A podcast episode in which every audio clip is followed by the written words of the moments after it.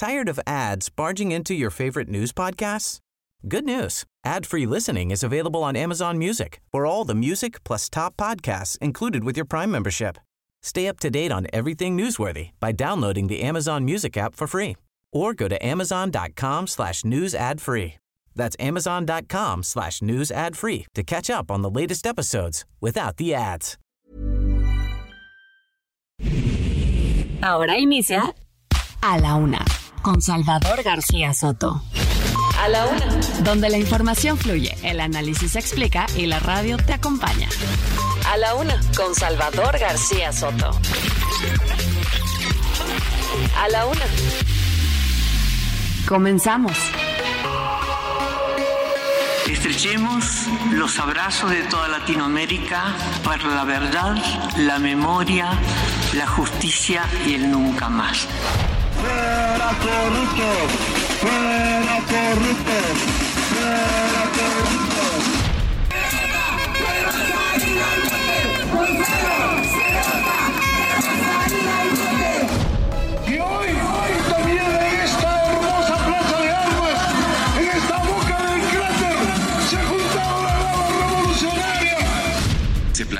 El hacer un eh, trolebús que conecte la zona desde Chalco, pasando por Valle de Chalco, el municipio de La Paz y la alcaldía de Iztapalapa en la Ciudad de México.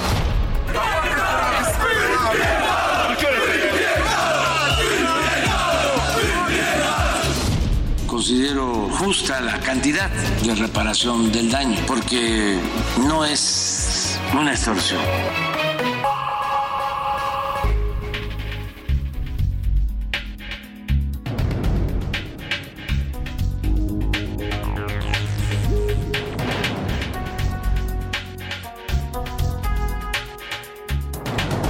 Ya es la una de la tarde en punto en el centro de la República. Los saludamos con mucho gusto. Estamos comenzando a esta hora del mediodía a la una, este espacio informativo que hacemos para usted todos los días a esta misma hora del día, cuando el reloj está marcando ya la una de la tarde con dos minutos. Estamos listos, preparados y con mucho ánimo, con muy buena actitud para llevarle la mejor información, para entretenerle también en este momento de su día y para acompañarle cualquier actividad y donde quiera que usted nos esté escuchando. Esto es a la una, soy Salvador García Soto y a nombre de todo este equipo de profesionales que me acompañan le doy la más cordial bienvenida en este viernes 21 de julio del año 2023. ¿Se da usted cuenta? Ya vamos a la recta final del mes de julio. Estamos ya a nueve días de concluir este mes de julio y bueno, pues llegará agosto y todo lo que eso significa ya en el avance del año. Eh, vamos a tener información importante, ya lo sabe, lo más importante, solo lo más importante del panorama informativo y de la ciudad, del país y del mundo se lo tendré aquí actualizado y al momento en este espacio informativo en las siguientes dos horas. Este viernes musicalmente vamos a dedicarlo al Día Mundial de, pues mire, le voy a decir no voy a decir la palabra porque en un momento más la, usted, la, va a adivinar usted, es la compañía más fiel que usted va a tener nunca en la vida. La mayor fidelidad, quizás uno de los más grandes amores que van a, va a experimentar usted en la vida, hacia usted y de usted hacia esa, ese ser vivo. Y es, ya lo escuchó usted, es la, el perro, la mascota por excelencia en estos tiempos. ¿Cómo tiene perros la gente? Hoy es muy común ver a hombres solteros, inclusive sacar pasear a su perro, a mujeres, a parejas, a todo tipo de personajes, comparten con estos seres que son, de verdad creo yo, un regalo, ¿eh? son una bendición para los seres humanos, son animales de compañía, son parte de la familia, crecen con uno, ¿no? Uno les debe a veces eh, recuerdos de su infancia, en fin, estamos hablando de los perros, que hoy se conmemora el Día Mundial del Perro, fue creada esta efeméride en 2004, motivado pues por la importancia que han adquirido en la vida moderna estos seres vivos para nosotros los humanos. En nuestro país hay cerca de 23 millones de canes registrados, porque ya sabe usted, son los que documentan las personas eh, como eh, que los tienen, que los, eh, los tienen en casa, pero hay muchos perros callejeros también, pero se calcula que esa es la cifra que da la autoridad, 23 millones de canes, de los cuales 70% están en situación de calle. O sea, la mayoría, por eso tanto se recomienda, si usted quiere un perrito, está muy bien. Nada más no compre, mejor adopte, porque hay muchos criaderos, hay muchas personas que dedican su vida a eso, a salvar perros de la calle y que luego los dan en adopción. Y esa es una muy buena opción para hacerse de una mascota. Bueno, pues saludamos a todos los que tengan perros, perrijos, eh, perritos, perrotes de la raza que sea, de cualquier color, de cualquier especie, y también como los quiera, ¿no? Porque hay gente que quiere mucho a los perros, pero los dice, yo los trato como perros, ¿no? Pero hay otros que dicen, no, no, no, a ver, espérame, es mi hijo. O sea, hay muchos, muchas personas hoy que tienen a los perros como si fueran hijos, y los ve usted en las plazas comerciales con su carriolita, y andan paseando al perro en la carriolita, ya no hay bebés en, hay más bebés en, hay más perros en carriola ahora en los centros comerciales que bebés en carriola, pero bueno, así está la cosa con los animales y hoy les vamos a estar homenajeando musicalmente. Y vámonos a, a saludar rápidamente a toda la República Mexicana, a todos los lugares y rincones de este país hermoso donde nos escuchan y sintonizan el Heraldo Radio y a la una. Saludamos con gusto y vamos a empezar por el sur sureste con Tuxtla Gutiérrez, Chiapas. Muchos saludos a los amigos tusclecos, a la gente de Chilpancingo Guerrero. Ánimo a toda la gente de Guerrero, eh, le mandamos un abrazo. También a la gente de Oaxaca capital, allá en los valles centrales, y del istmo de Tehuantepec, también en el estado de Oaxaca. Por supuesto, a la ciudad de Mérida, la ciudad blanca, allá en Yucatán, donde también nos escuchan.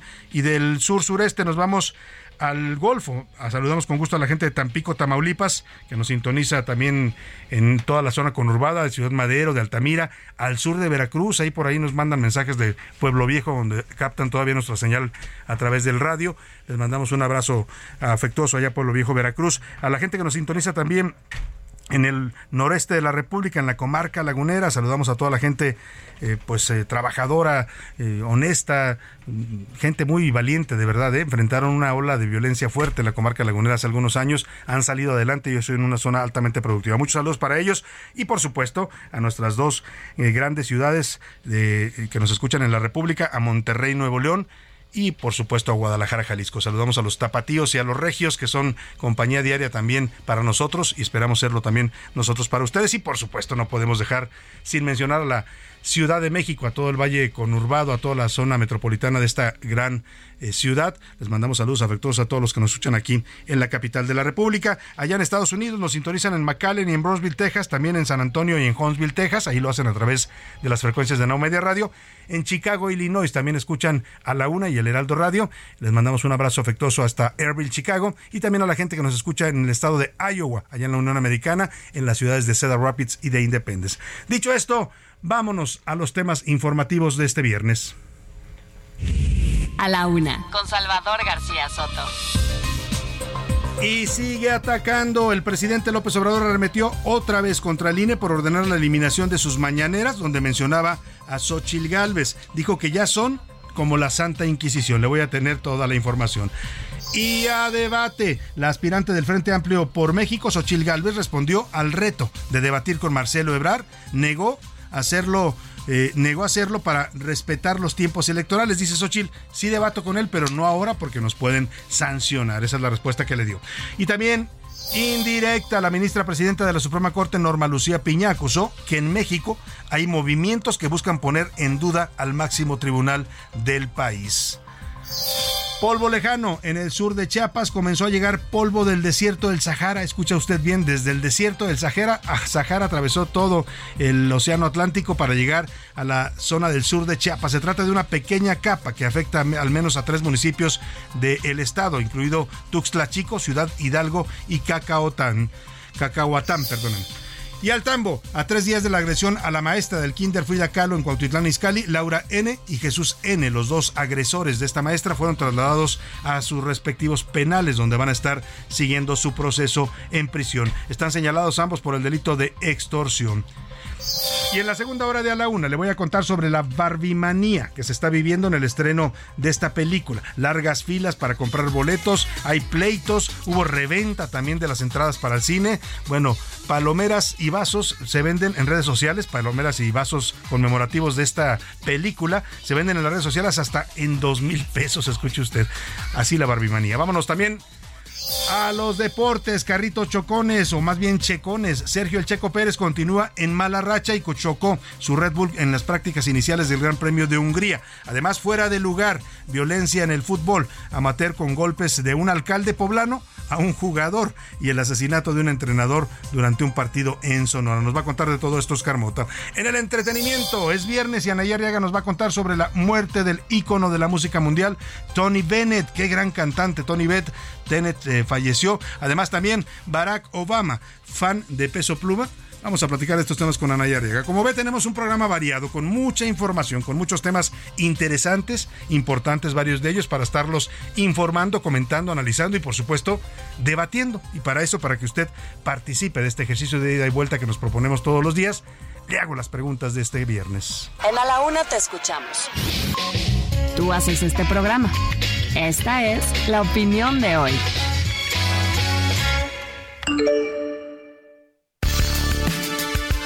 Y en las preguntas de este viernes le tengo temas interesantes. Como siempre buscamos temas para que usted opine, comente, debata de sus puntos de vista. El primero de ellos, ayer le informé que desde Texas el gobernador Greg Abbott, el gobernador republicano, ha incrementado las medidas en contra de los migrantes indocumentados que llegan a su país. Arrojó boyas con púas y con navajas al río al río Bravo para que si intentan cruzar, pues ahí se eh, lastimen. Y ordenó también empujar a migrantes al río sin importar si son niños, mujeres o incluso mujeres embarazadas. ¿Qué opina de estas medidas tan radicales, agresivas e inhumanas que está adoptando el gobierno de Texas? Le doy tres razones o tres, eh, tres opiniones para que me, tres opciones para que me conteste. La primera de ellas, ¿está bien? Es su Estado y ellos deben defenderlo como lo consideren de la migración ilegal. Está mal, esto es un atentado contra los derechos de los migrantes y contra la vida. O de plano, todos somos migrantes, ¿eh? Quien diga que no viene de gente migrante se miente. Los seres humanos somos migrantes por naturaleza. Acuérdese usted que éramos razas nómadas, nos establecimos en puntos, sí, pero seguimos en muchos sentidos moviéndonos siempre de un lado a otro. Ah, también le pregunto finalmente, ayer se realizó una nueva rodada de motociclistas en la Ciudad de México, de estas que fueron tan polémicas hace algunos meses y que hoy tienen otra modalidad. Me tocó verlo incluso por la noche. Eh, una va la rodada de motociclistas y una infinidad de patrullas. Bueno, yo llegué a pensar que la ciudad estaba siendo tomada por algún grupo criminal o guerrillero, porque era, no sé, 30 patrullas me tocó ver que iban custodiando a estos eh, motociclistas que hacen sus rodadas.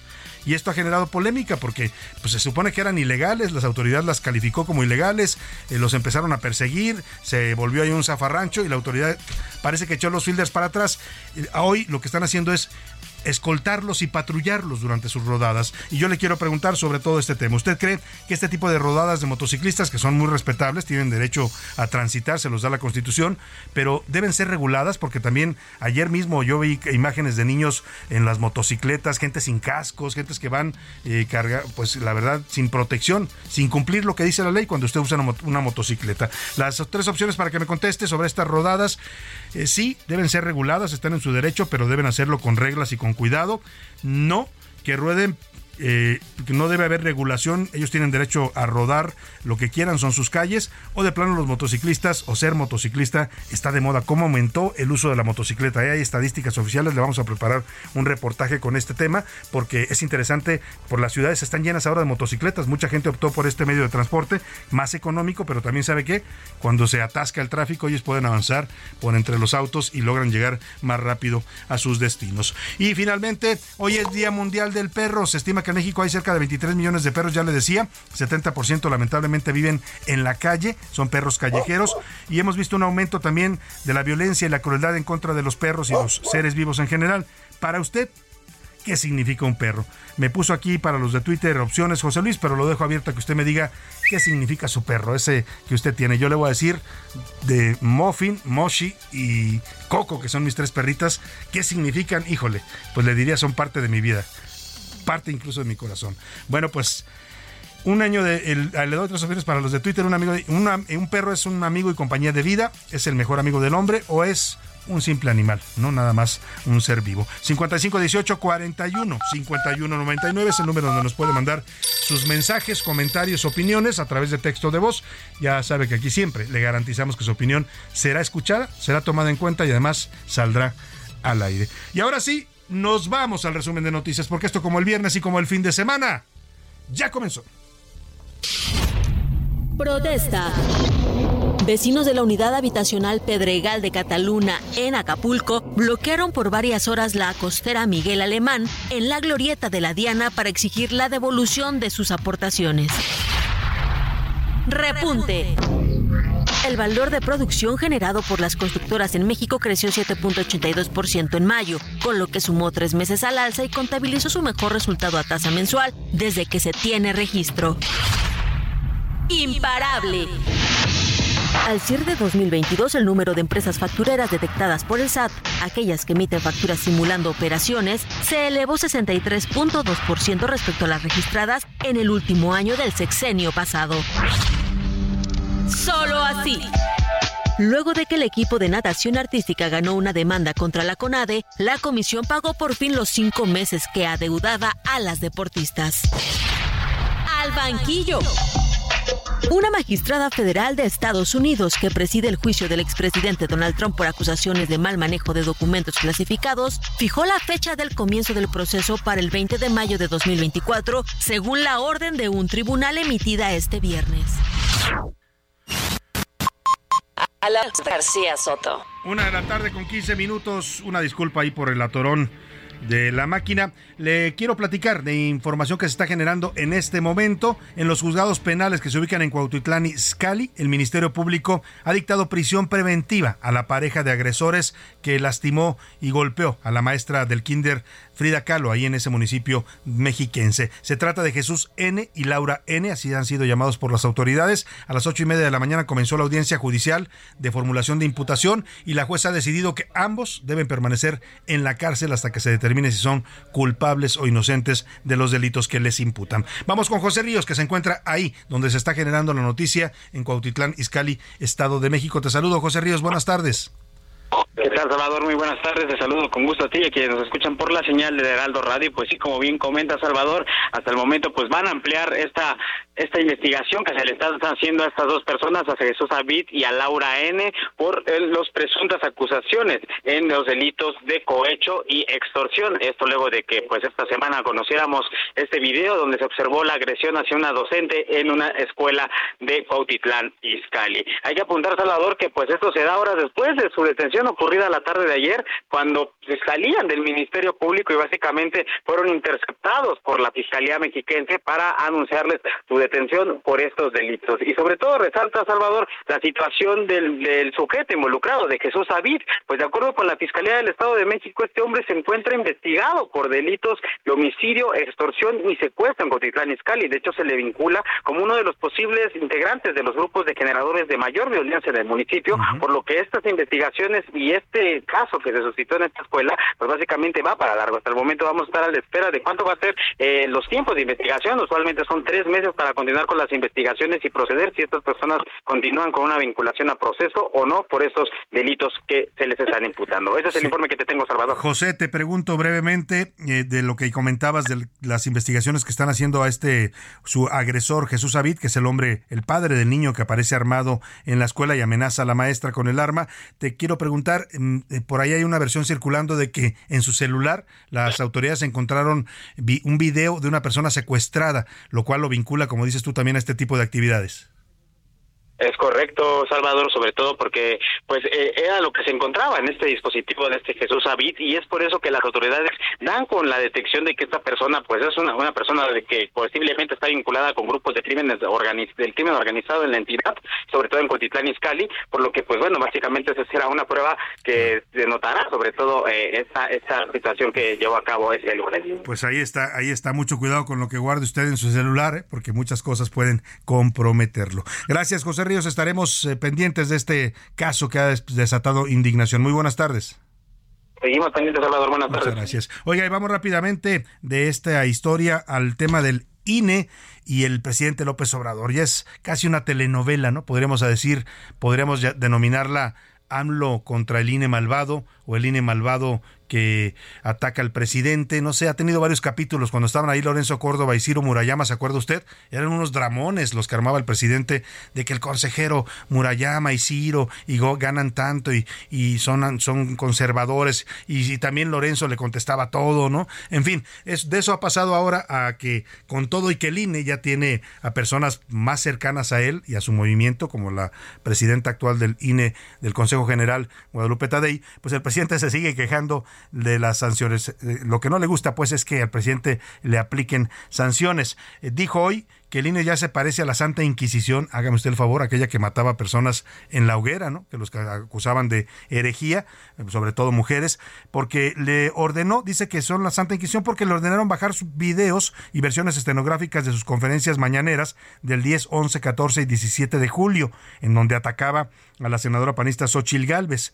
Eh, bueno, pues no le gusta al presidente la aplicación de la ley, ya lo sabemos, ¿no? Es como reacio, tiene como una, eh, como una, un, rechazo especial a cumplir las leyes y ahora dice que con esto el INE actúa como un instituto de censura ya es como la Santa Inquisición, es eh, el Instituto de la Censura, el INE y el Tribunal y la Suprema Corte del Derecho, que no de la Justicia.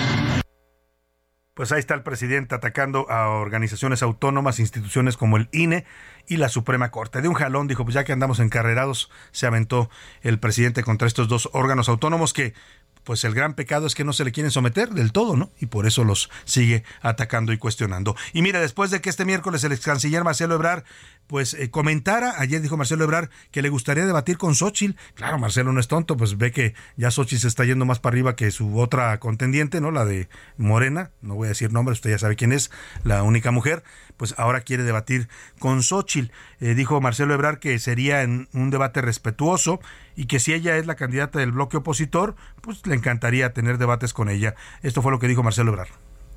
Y vamos a debatir, sí, con respeto, considerando que es una dama, igual que los Claudia. Y no pretendo hacer, nunca he hecho debates destructivos, sí firmes.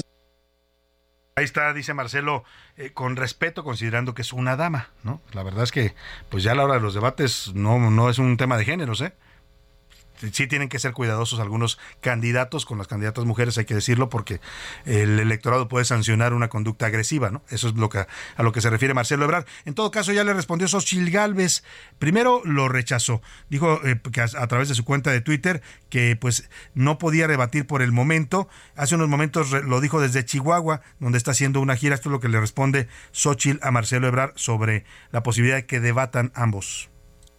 Me encantaría debatir con Marcelo, me parece un hombre inteligente, me parece de lo más brillante que tuvo el gabinete actual, es un hombre con talento, con capacidad, pero llegar el momento de debatir, hoy no es el momento, primero él tiene que ganar adentro en su proceso, aunque se ve que los dados están cargados, eh, bueno, yo esperaré a que si es el, la persona elegida por parte de su eh, movimiento, pues seguro habrá debate y no uno, habrá muchos debates, pero bueno, que le eche ganitas, porque creo que allá ya decidieron.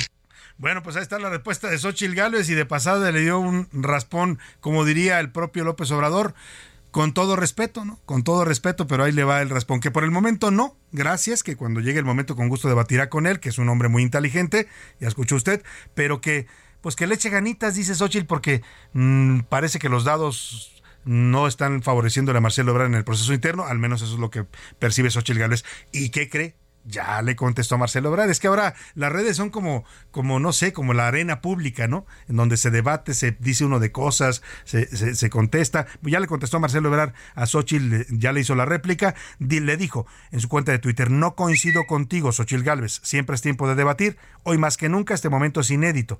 Pienso a la sociedad le gustaría escucharnos. Estoy seguro que el pueblo te dirá lo mismo. O sea, Marcelo trae ganas pues de un, de un eh, tú por tú con Xochitl Galvez, ¿no?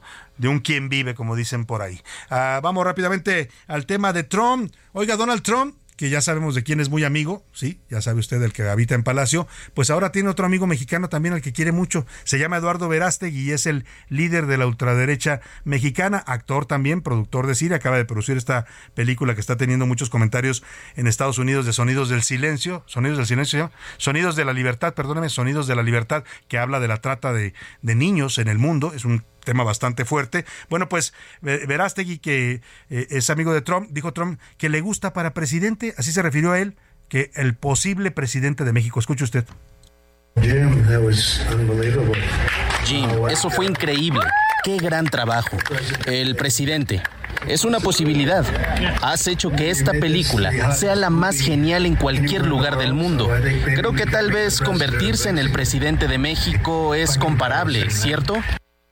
Pues ahí está lo que le dice Donald Trump a Eduardo Verástegui. Esto ocurrió en el National Golf Club Bedminster de Nueva Jersey en los Estados Unidos. Vámonos a la pausa con esto, dedicado a los lomitos. Les dicen ahora, no me gusta mucho el nombre, a los perritos, mascotas, queridos animales. Se llama Solo si es contigo, la canta Bombay. Tú me haces diferente simplemente con el solo hecho de existir. Cambiaría lo que fuera si hace falta solamente por verte feliz. Tanto tiempo esperando una promesa, una caricia, una señal. Formas parte de este sueño y yo contigo llegaría hasta el final. Te juro que nada puede ir mejor. Solo no le cambies. Estás en A la Una con Salvador García Soto. Información útil y análisis puntual. En un momento regresamos.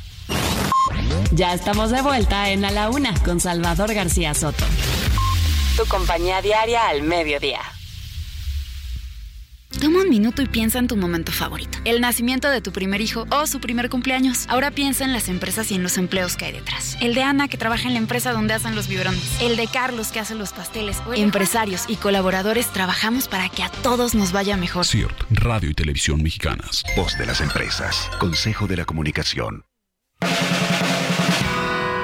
La rima de Valdés. ¿O de Valdés la rima? Ahí les va una preguntita que quizá haga mucho ruido. Es que a veces no me mido porque la duda me incita. La pregunta es dinamita, tiene que ver con pensiones. Es que hay algunos besones que después de su sexenio pretenden en contubernio que les regresen sueldones. ¿Qué piensa de presidentes que a costa de la nación quieren cobrar pensión otra vez los indecentes?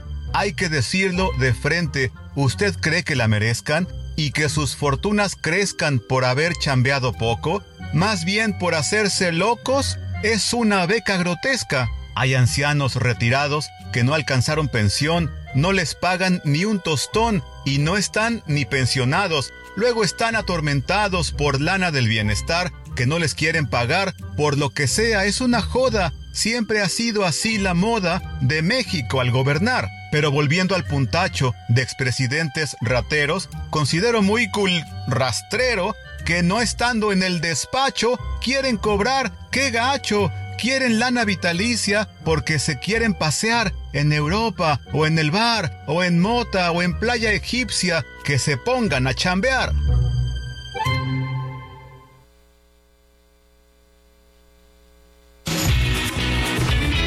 Lo creas, los perros son seres envidiosos. Nuestro fiel amigo siempre sentirá envidia al vernos con otros perros, ya que siempre querrán tener nuestra atención y cariño.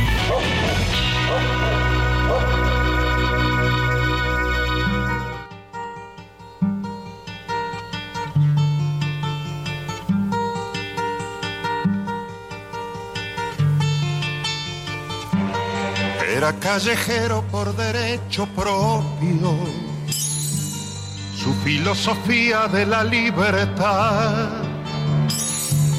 Fue ganar la suya sin atar a otros. Y sobre los otros no pasar jamás. Aunque fue de todos, nunca tuvo dueño que condicionara su razón de ser libre como el viento era nuestro perro, nuestro y de la calle que lo vio nacer. Era un callejero con el sol a cuestas, fiel a su destino y a su parecer, sin tener horario para hacer la siesta, rendirle cuentas al amanecer. Una de la tarde con 34 minutos. Qué gran canción estamos escuchando de el maestro Alberto Cortés, una canción de 1989 llamada Callejero, que es la historia de que muchos vivimos de niños, estos perros callejeros, solovinos, les ponen a veces también los niños que se vuelven el perrito del barrio. Todo el mundo los cuida, los quiere, les da de comer, todo juega con todo mundo, pero duerme en la calle. ¿No? Esa es parte de las historias que se viven con estos animalitos tan queridos del ser humano que son los perros. Escuchemos un poco más. Alberto Cortés falleció lamentablemente el pasado 4 de abril de 2019 en España. Él era nacido en Argentina pero nacionalizado español y esta canción es uno de sus grandes clásicos. Era nuestro perro y era la ternura que nos hace falta cada día más. Era una metáfora de la aventura que en el diccionario no se puede. A la una, con Salvador García Soto. El Loco Público. En A la Una tenemos la visión de los temas que te interesan en voz de personajes de la academia, la política y la sociedad. Hoy escuchamos a Jimena Céspedes en hashtag La conversación en tiempo real. El Loco Público y que se nos salvaron los procesos electorales. Tenemos que agradecer al INE y al tribunal que nos dejaron seguir contando con candidatos de Morena y del Frente Amplio por México hasta que culmine el proceso y quede en ambos casos un candidato. La opinión pública digital en este caso, frente a las decisiones del tribunal, quedó dividida. Un 51% se quedó solo con la información de que le ordenaba el INE emitir los lineamientos para regular ambos procesos. El 18% percibe como negativa la decisión porque consideran que dobló las manos ante la solicitud de frenar a la oposición y un 31% está a favor porque consideran que fue prudente la decisión de actuar de manera preventiva pero no prohibitiva. El personaje de la semana volvió a ser la inseguridad. En una comparación entre los temas políticos y de inseguridad en la agenda sociodigital de la semana, ganó esta última, tanto en vistas como en menciones. El hashtag Mientras México arde, contestado desde la mañanera de que supuestamente buscaban las redes sociales y los medios construir una imagen de que el país está en llama, fue más que tendencia. Puede incluso volverse un movimiento. Las elecciones internas, aunque han bajado en intensidad, siguen siendo parte de la conversación.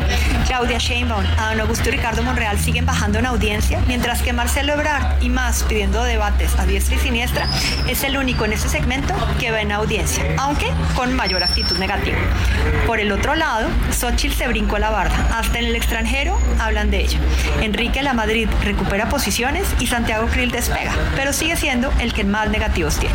Finalmente, la audiencia sociodigital se pronunció frente a las medidas cautelares interpuestas al presidente por sus declaraciones político-electorales. Al igual que frente al INE, la audiencia está dividida. El 35% se limita a señalar la denuncia de Sachil Gálvez contra el presidente por difundir la información personal y empresarial. El 40% está a favor de las medidas, celebrando que el INE está poniendo en cintura al presidente para que acate la ley y la constitución. Y un 25% está en contra, señalando el hecho como un caso de censura y de libertad de expresión. El tiempo nos dirá quién tiene la razón. Soy Jimena Céspedes y nos vemos la próxima semana en A la Una. A la Una, con Salvador Soto. De la tarde con 37 minutos. Escuchábamos a Jimena Céspedes y los temas de conversación digital en tiempo real en este hashtag que nos hace la eh, empresaria de esta eh, directiva de MW Group. Oiga, vamos rápidamente a esta noticia. Ya le habíamos contado los problemas que trae el Banco del Bienestar pues eh, para atender a los adultos mayores, las largas filas que les hacen hacer, las esperas de varias horas al rayo del sol, a personas a veces en condiciones físicas pues eh, de enfermedad, ¿no? Y ahí los tienen esperando para poder cobrar la pensión, se quejan los adultos mayores que van al cajero y no hay dinero. ¿no? que no encuentran, que han ido en varias ocasiones y lo encuentran vacío.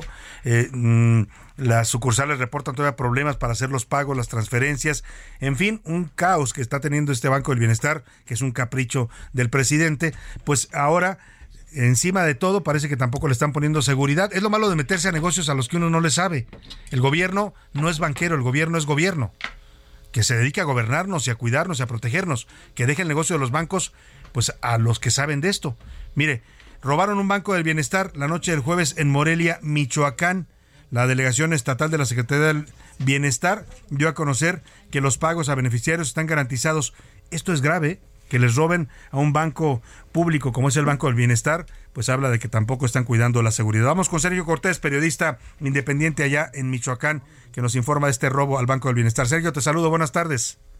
Salvador, ¿qué tal? Te saludo para informar que durante la noche de ayer jueves se registró un robo en una sucursal del Banco Bienestar ubicado en el centro histórico de Morelia, a unas cuadras de Palacio de Gobierno. El monto de lo robado pues asciende a 7 millones de pesos. Te cuento, Salvador, de acuerdo con las autoridades policiales, el delito fue reportado por unos trabajadores del lugar, pero aún se ignora cómo se llevó a cabo este millonario hurto. El botín que se llevaron los delincuentes, los 7 millones de pesos, era dinero que pertenecía a los derechohabientes de programas federales. De acuerdo, de acuerdo con autoridades de bienestar federal, lo robado está asegurado y los beneficiarios no tendrán algún problema para recibir su dinero. La nota, Salvador, es que se supone que en Morelia hay una fuerte presencia militar y policial, pero pues esta vez brillaron por su ausencia. Salvador, esta es la información. Buenas tardes. A la una, con Salvador García Soto. El dolor no para. La pandemia nunca se fue porque la crueldad, la incertidumbre y las pérdidas se siguen multiplicando. Se le arrebata la vida a miles de personas y se matan los sueños de México todos los días. La esperanza de un país fue depositada en una promesa y esa promesa se rompió. Él la traicionó.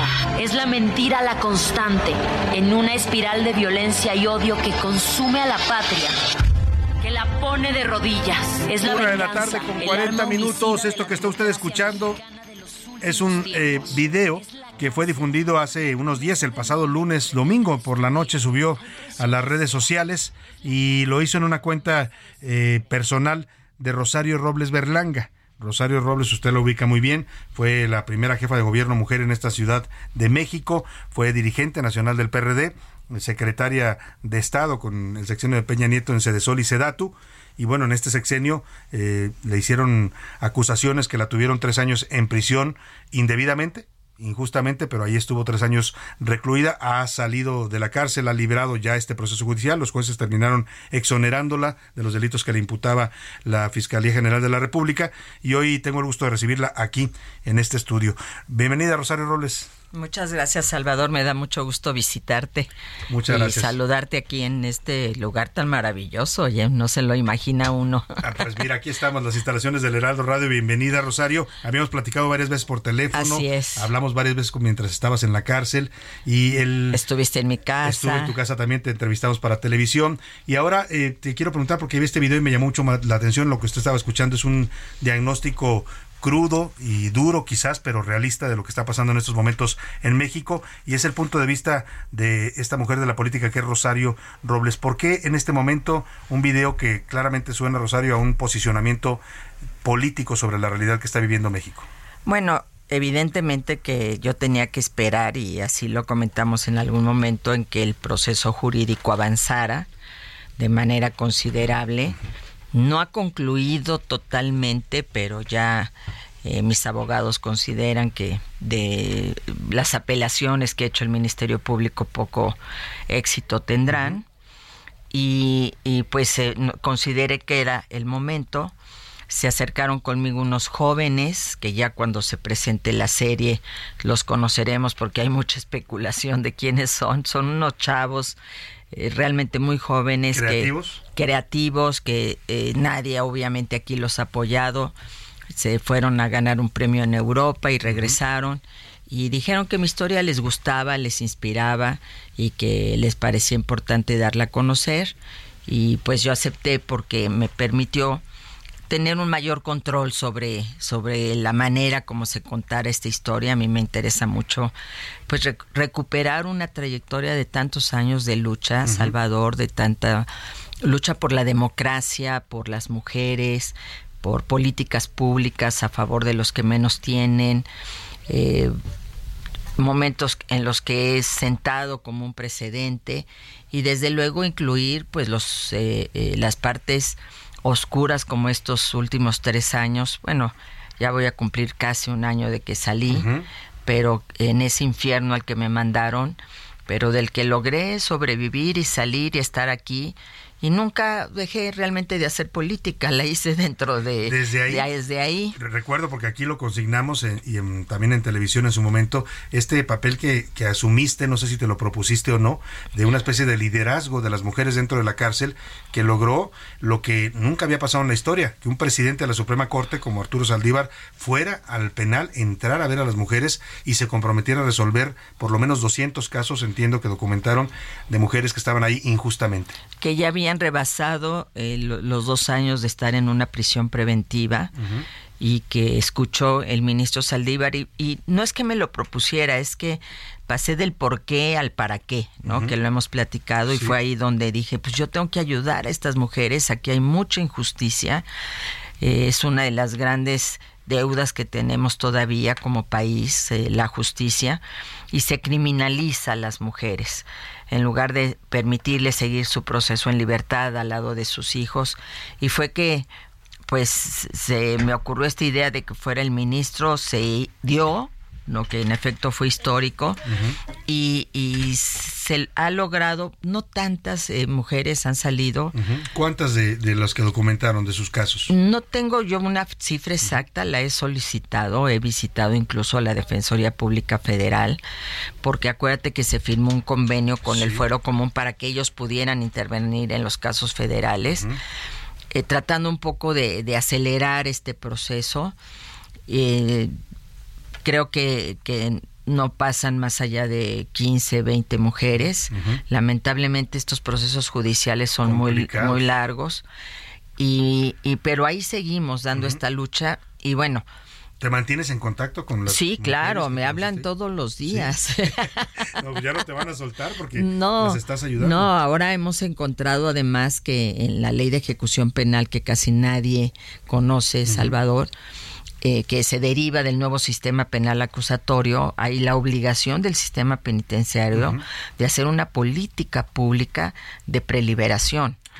Y sobre todo si estás en prisión preventiva. La gente no entiende estos términos, pero la prisión preventiva es que eres inocente, pero que se presume que te vas a fugar. No te han sentenciado, digamos. No, no eres, no eres culpable. Pues. Y entonces nadie sabe, pocos saben que las inocentes están encerradas 23 de las 24 horas en celdas de 4x4 de 15 a 20 mujeres sin agua.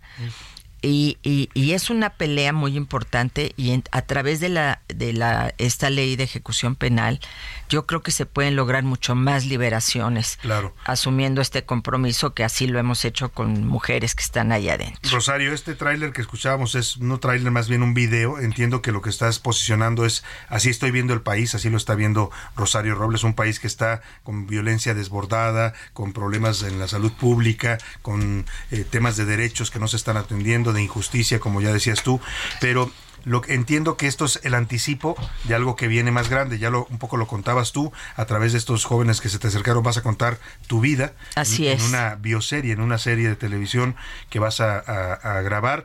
Eh, y cuéntanos, ¿qué va a contar Rosario Robles en esto? Entiendo que antes incluso la bioserie que está planeada para, me dirás tú, en enero del próximo de año. 2024. Eh, antes vas a sacar un libro. Va a salir mi libro ya, eh, espero yo, que a finales de este año esté ya el libro en las manos de todas y todos los que la quieran, lo quieran leer.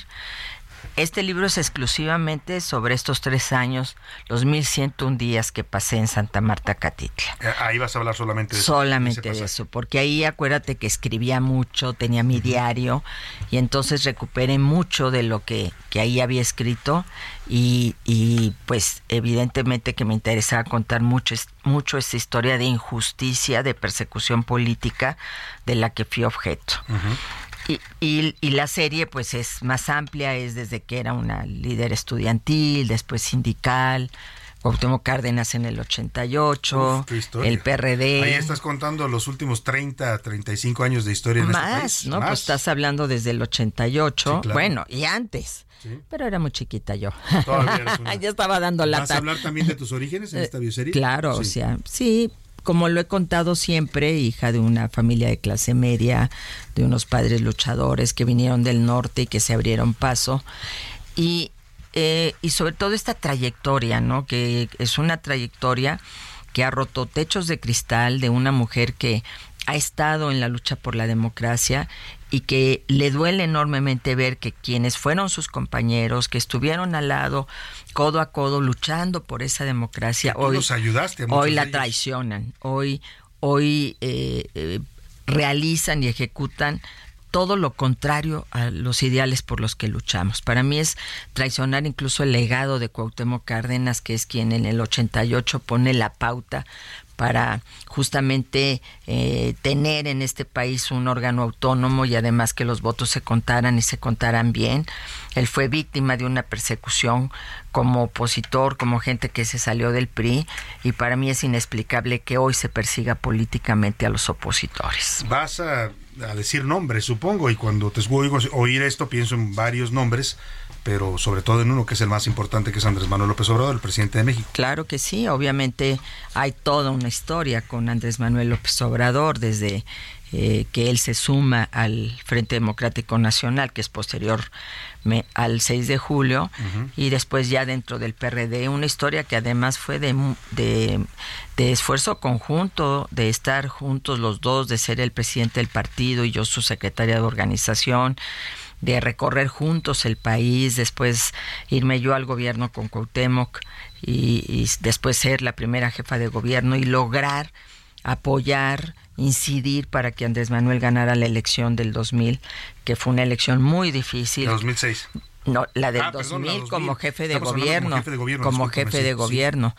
Y, y, después pues viene la ruptura con Andrés Manuel y, y finalmente pues esto que yo asumo como una venganza porque pues desde el juez que me tocó que eh, de apellido Padierna hasta el hecho de que se fabricaran pruebas como una licencia falsa para argumentar que estaba yo mintiendo que me podía fugar por no dar mi dirección adecuada y licencia que por cierto eh, eh, denunciamos ante la Fiscalía de la Ciudad de México y hoy no tenemos la, menor de las noticias. Es, un delito grave, es un delito muy grave. de justicia. Exactamente.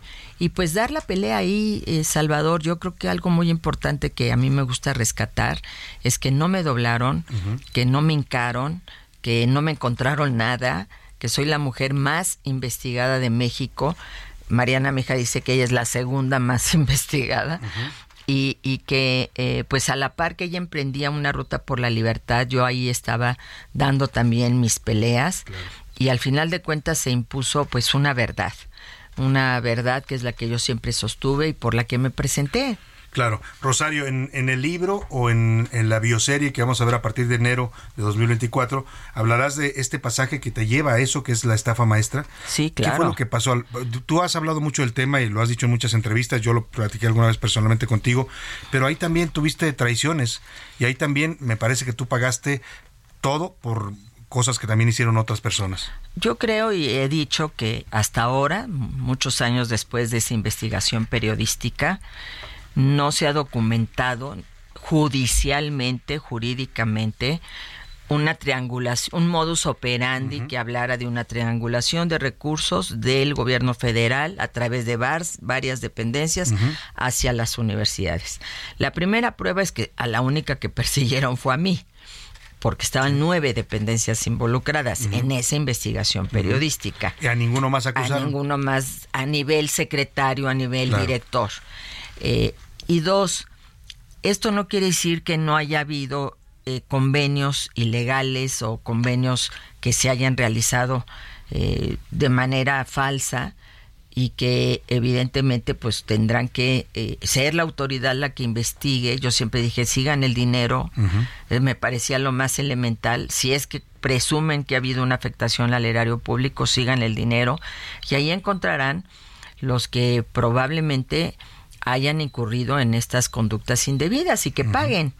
Eh, obviamente que la traición vino desde el momento en quien era mi oficial mayor, una persona a la que yo le tenía la mayor de las confianzas. Emilio, Emilio, Emilio Cebadúa firma, se asume como testigo protegido y firma un documento sin ninguna prueba y hasta la fecha no le han exigido ninguna prueba de que yo le daba esas instrucciones. Y acabo de ver un tuit de Lourdes Mendoza, si mal no recuerdo, que lo pone ahí en un restaurante muy tranquilo, feliz de la, la vida, pena, ¿sí? feliz de la vida y, y, y paradójicamente, pues eh, el que realmente está denunciado por la Auditoría Superior de la Federación es él con otras personas.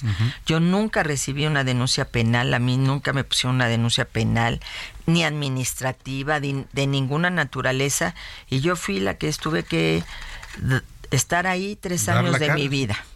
Tres años. Tres años de mi vida, pero en los que también aprendí muchísimo, ¿no? Yo le doy vuelta a la página, casi punto y seguido.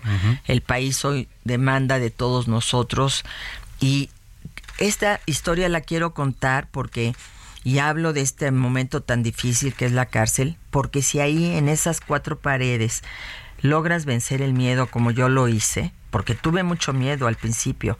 Nadie puede decir que no tengas miedo No, cuando te cierran cualquiera que llegue en la ahí. puerta de una cárcel y te ponen un cerrojazo, un candadazo. Pero cuando logré vencer ese miedo y me sentí libre, pude hacer muchas cosas. Y entonces yo hoy que estoy recorriendo el país en esta ruta del agradecimiento, eh, he sentido mucho miedo y hay que vencer el miedo. Voy a ir a una pausa y le voy a pedir a Rosario si nos aguanta tantito el corte para regresar a la segunda hora de la una y terminar bien esta conversación con ella porque pues hay mucho todavía que preguntarle. Volvemos después de la pausa. Claro que sí. Vamos a la pausa y regresamos rápidamente con usted. Ya no es para, para. No le cambies. Estás en A la Una con Salvador García Soto. Información útil y análisis puntual. En un momento regresamos. Ya inicia la segunda hora de A la Una con Salvador García Soto. A la Una, donde la información fluye, el análisis se explica y la radio te acompaña. A la Una con Salvador García Soto. A la Una. Comenzamos. Si tienes un perro como mascota, seguramente te gustaría que permanezca contigo toda la vida. Pero por desgracia, la esperanza de vida de nuestros fieles compañeros no suele superar los 15 años. Aunque una honrosa excepción, es un perro que vive en Estados Unidos y que tiene 23 años.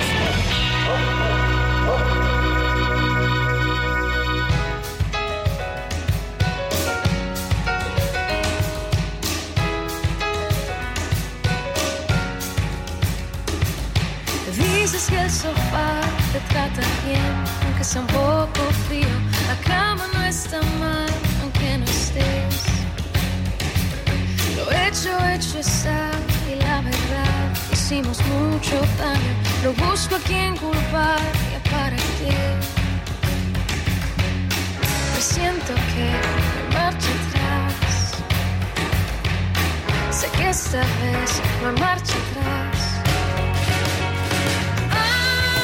Antes de que las maletas a la calle y bajemos el telón. Si tú te vas, yo me voy.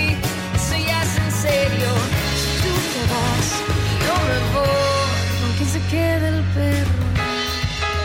de la tarde en punto en el centro de la República. Es un gusto saludarlo. A esta hora del mediodía estamos iniciando la segunda hora de A la Una y también ya la tarde de este viernes, lo cual significa que oficialmente comenzó el fin de semana. Así es que póngase usted de buen ánimo. Ahí le damos la bienvenida al fin de semana.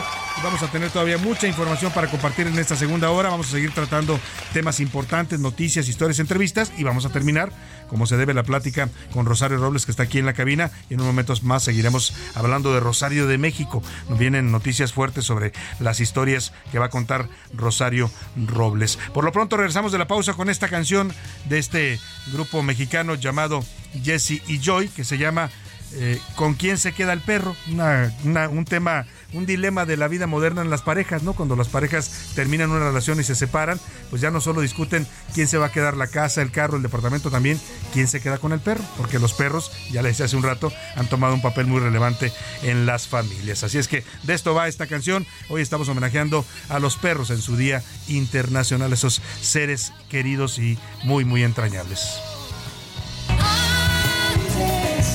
El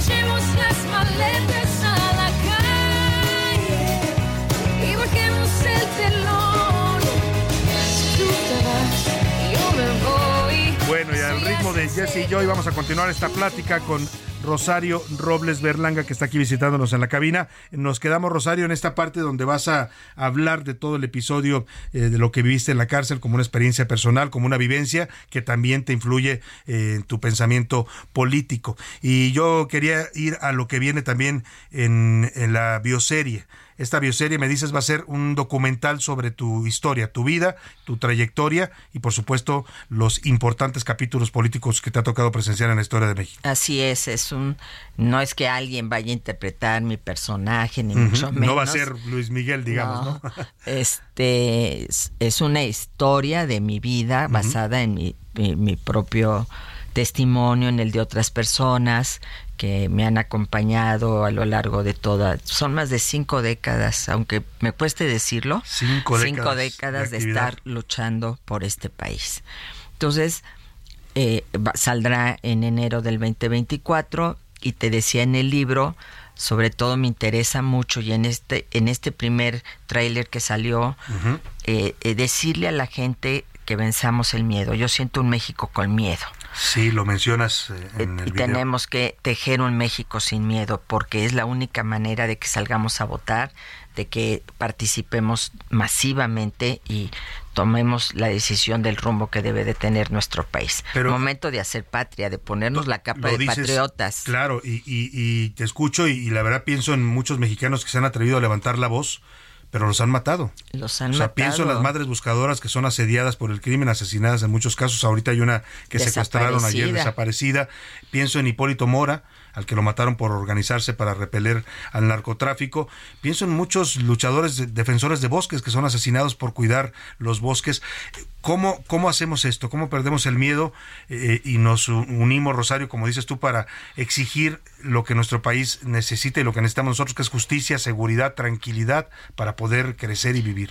Yo pensaría, eh, eh, y lo he platicado muchísimo, que en lugar de estar centrados en tanta lógica electoral tan anticipada, falta mucho y pueden cambiar muchas cosas, la oposición tendría que estar al lado de estas causas, acompañando a esta gente y, y- y- y yendo, yo me imagino una gran movilización ciudadana de blanco, exigiéndole al gobierno que haga su tarea, que nos dé seguridad, que nos dé paz, que nos dé tranquilidad, es su Como las que obligación. ya hemos hecho, porque ya hemos hecho varias de esas. ¿Te acuerdas en, eh, cuando Andrés Manuel 2000. era el, presi- el jefe de gobierno, se hizo una multitudinaria en la. Ciudad de México? Tenemos que salir a la calle y tenemos que alzar la voz y tenemos que unirnos. Y tenemos que perder el miedo, porque a mí lo que me dicen, sobre todo las mujeres, es que, y, y me dijeron algo tan, tan terrible como esto, Salvador, es que en realidad todas estamos presas. Todas tenemos nuestras propias cárceles, es decir, estamos amarradas, nos metemos a nuestra casa, no salimos, no queremos que nuestras hijas salgan porque no sabemos si van a regresar. Hay tanta violencia. Entonces, y esto si se alimenta con un clima de odio, de polarización desde la principal tribuna del país, que es la, la La presidencia. presidencial, pues evidentemente que esto genera que la gente se meta en sus cuatro paredes. Y yo creo que tenemos que romper ese miedo, tenemos que salir, tenemos que entender que el país depende de todos y, todas nosotros para que podamos realmente transformarlo en serio y para que podamos cambiar el rumbo que hasta ahora lleva. ¿Por qué? Pues porque los resultados ahí están. Yo sinceramente, Salvador, conociendo a Andrés Manuel y a pesar de todas nuestras diferencias, pensé que iba a ser un muchísimo mejor gobierno. A ver, Rosario, no lo pensaste tú, lo pensaron 30 millones de Bueno, sí, mexicanos, ¿no? y eso que yo no Que voté por creyeron, él. Porque además es lo que prometía. Así Él es. prometía un gobierno diferente, un- una nueva forma de hacer política en este país y hemos vuelto, yo siento que retrocedimos incluso a los Muchos estadios del años. viejo prismo. Sí, porque yo no me imagino que en el sexenio pasado o el anterior muchas de las cosas que ahora sucedieron hubieran per- se hubieran permitido. eh, desde la persecución a los opositores, como se ha dado, desde el manejo de la pandemia, el que tengas el sistema de salud Colapsado. totalmente colapsado, el que no se vacune a las niñas contra el virus de papiloma humano y esto regrese a los primeros lugares al cáncer cervicuterino, que no haya medicamentos ni para los niños con cáncer ni para nadie, el que eh, lo que estamos viendo ahora de lo que se pretende de hacer con la educación de nuestros niños y nuestras niñas, es decir. Los libros de el- texto ideologizados bueno, totalmente. totalmente ideologizados, quitándoles matemáticas, cuando vas además a una competencia, eh, eh, estamos en una competencia en un mundo global donde tienes grandes ventajas por el nearshoring, entonces en lugar de prepararnos para eso, vamos hacia atrás. Entonces yo creo que, que, que, que lo que está en, futu- en, en juego es justamente la salud, la educación, la vida digna de nuestros niños y nuestras niñas. Claro. Nosotros, pues ya estamos de salida. Sí, pero, pero a Eh, nosotros nos corresponde lo que le vamos a dejar a ellos. ¿no? Exactamente, luchar porque no merecen esto que están, No que están este viviendo, ¿no? Un México con inseguridad, sin salud, un México sin dignidad. Entonces, hay que construir ese, tejer ese México sin miedo y hay que tomar el toro por los cuernos. Y yo, a pesar, porque mucha gente me dice, oye, tú después de lo que viviste, pues no es mejor que ya te quedes ahí en tu Ya casita. tranquilita y no Oye, le a- téjele las chambritas al nieto, a, la nietos. nieta, ¿no? Que ya viene en camino. Felicidades. Gracias, gracias. No, porque yo siempre he luchado por mi país y es un momento en que todos tenemos que eh, tomar esa bandera y eh, sentir que hermanarnos otra vez, perdonarnos Sí, entre sí, nosotros. dejarnos de diferencias, ¿no? Y, Que y si blancos, que si reconciliarnos, güeros, que si claro. morenos, que si- Claro.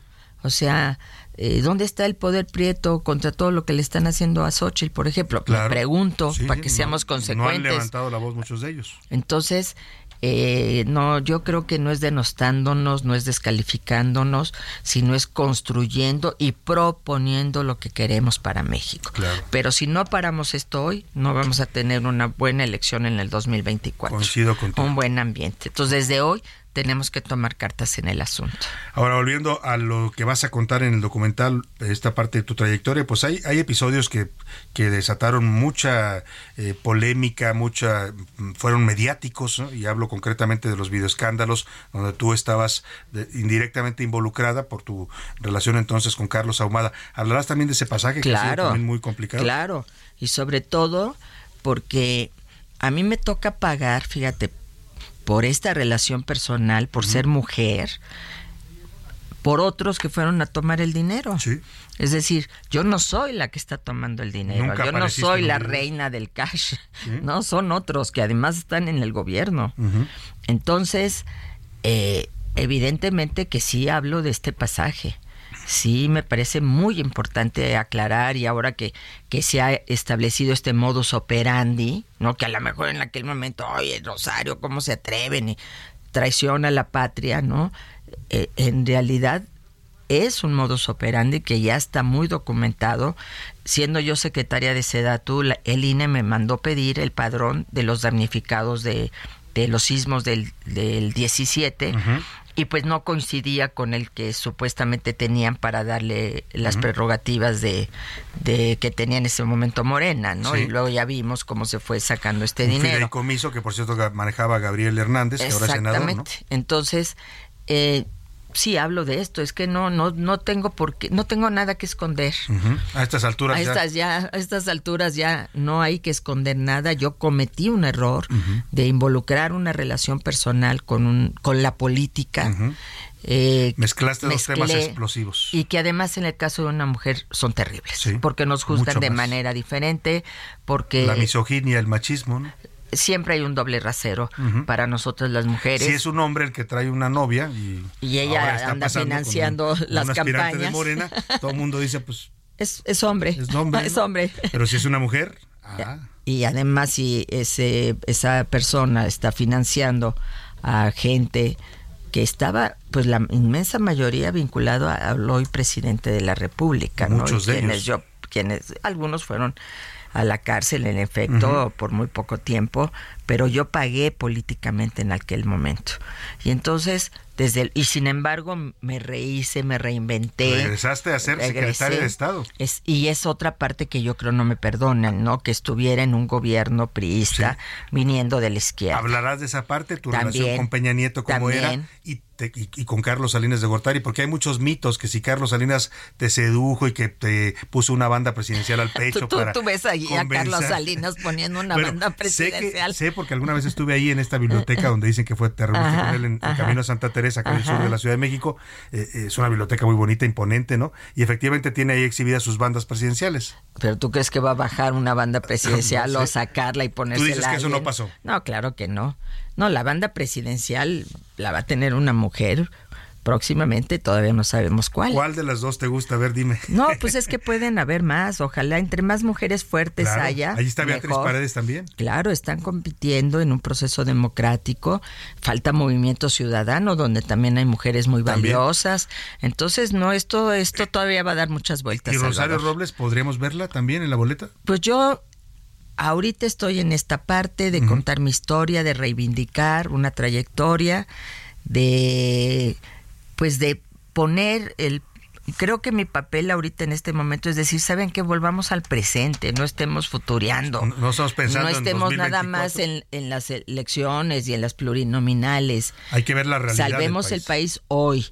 Y ya en diciembre, cuando sean los tiempos, o septiembre, octubre, que sean los tiempos de la ley, porque yo sí creo que la ley es la ley, ya definiré y tomaré una, una posición. No lo descartas entonces. No lo descarto, pero tampoco lo encarto, como dirían los clásicos. No, sin duda alguna. Pues Rosario, la verdad es que yo ya quiero leer el libro y quiero ver el documental. La verdad tienes mucho que decir. Es, ha sido una protagonista de la política en México en los últimos 30, 40 años y será interesante escuchar tu versión de las cosas, ¿no? Porque hay cosas efectivamente que se quedaron en el imaginario. Eh, ah, hay gente que nos escucha y ahorita me van a llegar mensajes que me digan, ¿por qué entrevista a Rosario? ¿Es corrupta? ¿Es esto? ¿No? Así Porque es. eso es lo que se posicionó con estos casos que, que te involucraron, pues, ¿no? Claro, y yo entiendo además a la gente, porque fue tanto el lodo que se lanzó, fue tanta la hazaña con ¿El la odio? que se me trató, ¿no?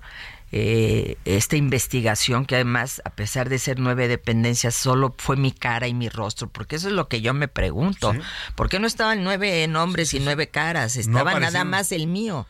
Entonces se me puso en charola de plata, mi cabeza se puso en charola de plata. Entonces yo entiendo que haya gente que tenga dudas y que siga pensando así, pero hubo un cambio en la percepción de cuando entré a Santa Marta, Sí. cuando salí, porque la gente vio que no me encontraron nada, Sí, que, que me fuiste víctima buscaron. al final de una persecución política. Así ¿no? es, Ahí una, está documentado. una presa política. Y dicho por el Poder Judicial, no por ti ni por mí. Así es.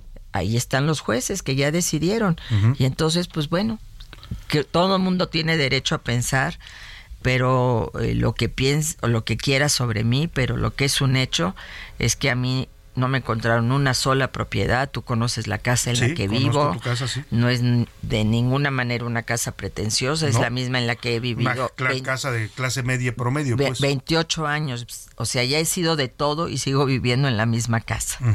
Entonces, pues no hubo ni cuentas bancarias, ni de Mariana, ni de Y mis si las hubieran encontrado, te las hubieran Me- sacado. oye, me hubieran derrotado, me destrozado, hubieran sí. destrozado, me hubieran hecho firmar lo que quisieran que firmara, Claro. involucrando otras gentes, que es otra parte también que es importante decir. Yo no mentí para salir de la Eso cárcel. es lo que te iba a decir. Eh, quería llegar a ese último punto porque tú tuviste la oportunidad y te la ofreció el fiscal Gers Manero en varias ocasiones a través de mensajeros de que acusaras a alguien del gobierno de Peña Nieto, que acusaras a Peña Nieto, a Videgaray, a, no sé, a personajes de ese, de ese tamaño para, para poder obtener un beneficio como el que tuvo Lozoya.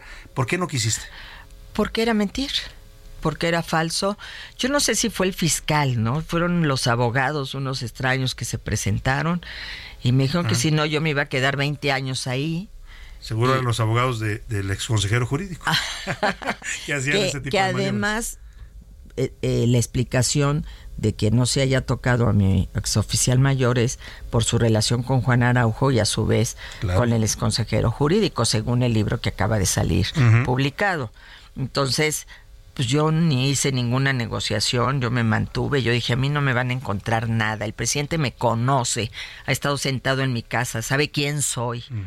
Y entonces dije, los que me metieron aquí me van a tener que sacar, porque no me van a encontrar nada y no me van a doblar. Yo voy a salir de aquí por la puerta de adelante.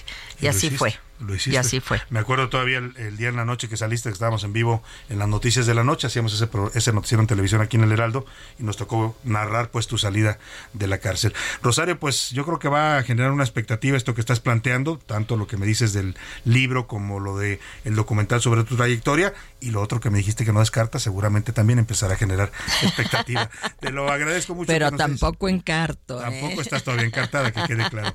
Eh, Bienvenida, Rosario, siempre y gracias, gracias por, por estar aquí con nosotros. Al contrario, Salvador, te agradezco a ti muchísimo. Muchas gracias. Vamos a la pausa. Ah, perdóneme, vamos a con. Ah, tenemos una nota de la muerte de Tony Bennett. Abrí el programa informándole esto, 96 años. Yo creo que, mire, junto con Frank Sinatra es de los grandes dioses de la música estadounidense. Cantó todas las canciones posibles del repertorio estadounidense, de las big bands, de estas eh, baladas románticas. Era un señorón de la escena. Cantó, hizo varios discos a duetos con eh, incluso cantantes mucho más jóvenes y hoy lo están despidiendo allá en los Estados Unidos y acá también lo lamentamos porque hay canciones de Tony Bennett que son parte de la música, de la vida de muchos de nosotros. Vamos a esta nota que nos preparó Basti de Freitas sobre el gran Tony que falleció el día de hoy. I left my heart in San Francisco. Hijo de padres italianos que emigraron a los Estados Unidos, Anthony Dominic Benedetto, mejor conocido como Tony Bennett, nació el 3 de agosto de 1926 en la ciudad de Nueva York. Es hijo de padres italianos que emigraron a Estados Unidos. Antes de ser la figura icónica de la música que conocemos, Bennett fue soldado. Se enlistó en 1944 en el ejército de los Estados Unidos, donde combatió bajo la 63 División de Infantería en la liberación del campo de concentración de Landsberg en Alemania. En 1950 fue el cantante ya reconocido de la época, Bob Hope, quien le sugirió que hiciera el cambio de nombre a Tony Bennett, y para ese mismo año logró un contrato con CBS, donde conocería al que fue su productor durante toda su carrera musical, Percy Faith. La figura de Bennett no se consolidó únicamente en la música, sino también en distintos aspectos sociales. En marzo de 1965, a dos años después de haber ganado sus primeros dos Grammy, Bennett caminó junto con el doctor Martin Luther King Jr. en el recorrido de Selma a Montgomery por los derechos de las personas afrodescendientes. Regresa a. Tony Bennett se caracterizó por ser un cantante mundial, por lo que tuvo duetos con diferentes artistas, entre ellos con el artista mexicano Vicente Fernández en 2012, cuando Bennett viajó hasta Guadalajara, Jalisco, para grabar un dueto de la canción Regresa a mí. Con los brazos abiertos que están casi muertos sin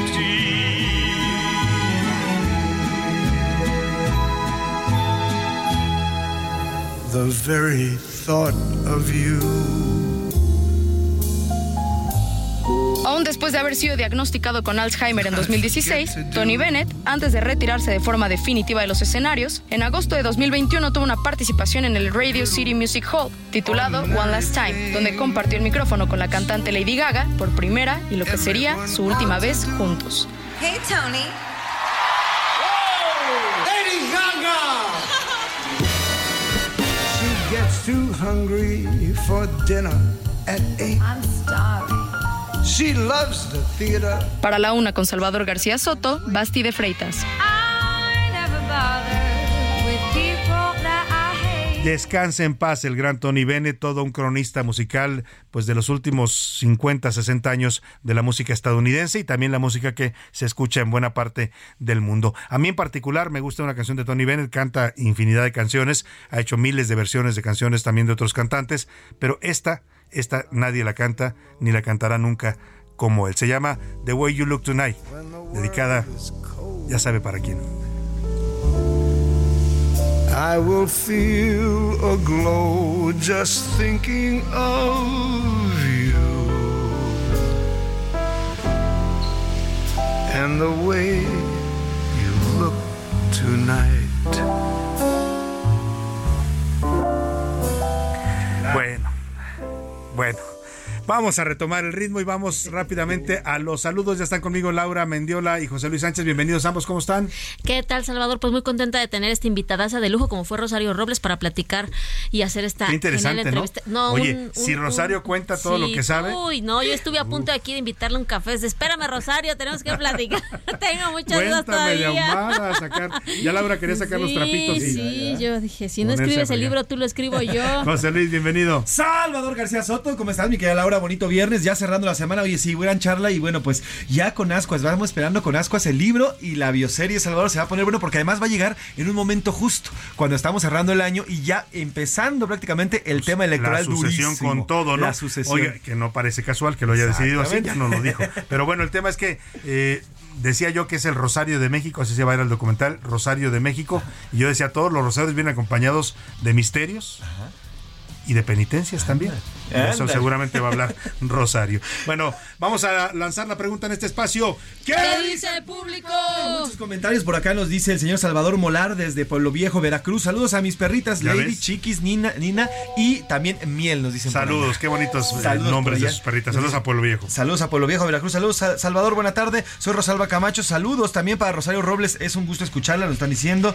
Eh, también nos dicen por acá, saludos, Salvador. Sobre la sucursal del Banco del Bienestar ubicada en Tultepec, en el Estado de México, le piden una fotocopia del INE para pagar la pensión a los adultos mayores. horrible eso. ¿Esto es legal? Nos preguntan. No, claro que no es legal. tendría señora por qué pedirle fotocopia, pero bueno, pues así lo hacen en muchos casos para hacer negocio. Nos dicen por acá, Salvador, la metieron a la cárcel, como se refiere a Rosario Robles, como imagen política de justicia y de venganza de López Obrador. Al final tuvo que salir a mano, levanten, tuvo que salir libre, perdón. Levanten la mano quien crea que Rosario Robles es inocente. Bueno, pues todos los mexicanos sabemos que hubo algo, pero también sabemos que hubo una persecución en su contra. Saludos, Salvador, nos dicen por acá. Más, más mensajitos. Tenemos más mensajes. Saludos, Salvador. Sobre el tema de los perritos, son, una, son como hijos. El tema es que Ah. ahora les he más dado ese cariño porque ellos, sobre todo los perritos, son siempre recíprocos con nosotros. Saludos, Salvador. Sí, a diferencia de los hijos que no siempre son recíprocos. o no siempre agradecen lo que uno les da en la vida. Noé Martínez nos manda la foto de su chelele, que es un niñote, dice su perrito. Están celebrando sus perritos. Chelele. Así se llama. Qué Buenas bonito. tardes. No olviden la del perro negro. Nos piden que aquí, claro, el perro negro de, De José Alfredo Jiménez, un gran claro. corrido. Vamos a ir a la pausa porque nos está agotando el tiempo. Vamos a regresar a escuchar lo que dice nuestra comunidad en Twitter y también a seguir escuchando sus mensajes y comentarios. Vámonos y regresamos con más.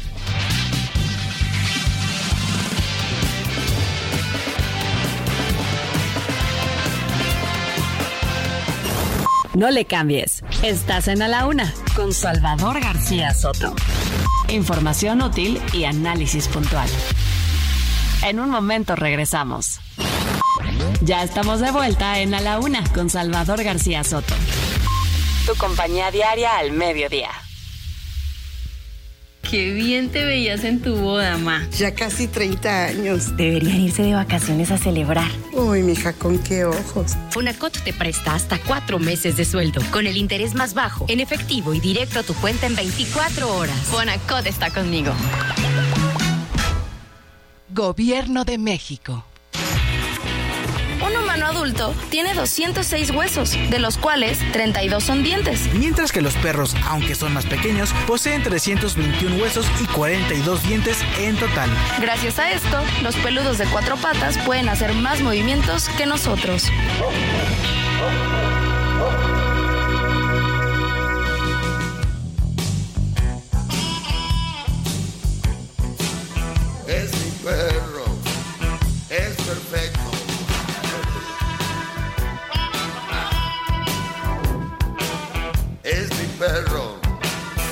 Más perfecto.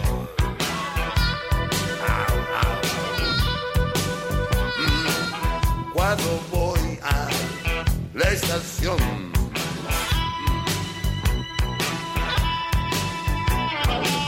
No hay problema es un perro. Mira la gente, mira y no entiende a esas personas aparentan estar en California.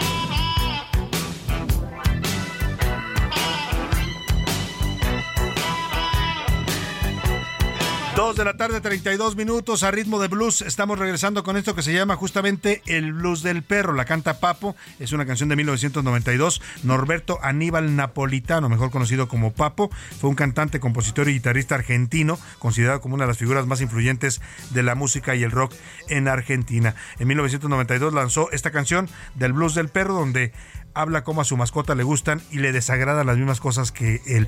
Hay una teoría, ¿no? No sé si usted la ha escuchado seguramente porque se comenta mucho, que los dueños y los perros se parecen. ¿No? Y la verdad que es- evidentemente es algo que no tiene base, ninguna base científica, pero si usted ve la gente a veces, a, la gente que va paseando sus perros, a veces sí dice, son igualitos, la señora y el perrito, ¿no? O el señor y el perrito. Pues sí, eh, como que se mimetizan con nosotros los humanos, ¿no? Y desarrollan muchos de nuestros gestos y actitudes. Escuchemos más del blues del perro y seguimos con más para usted aquí en A la Una.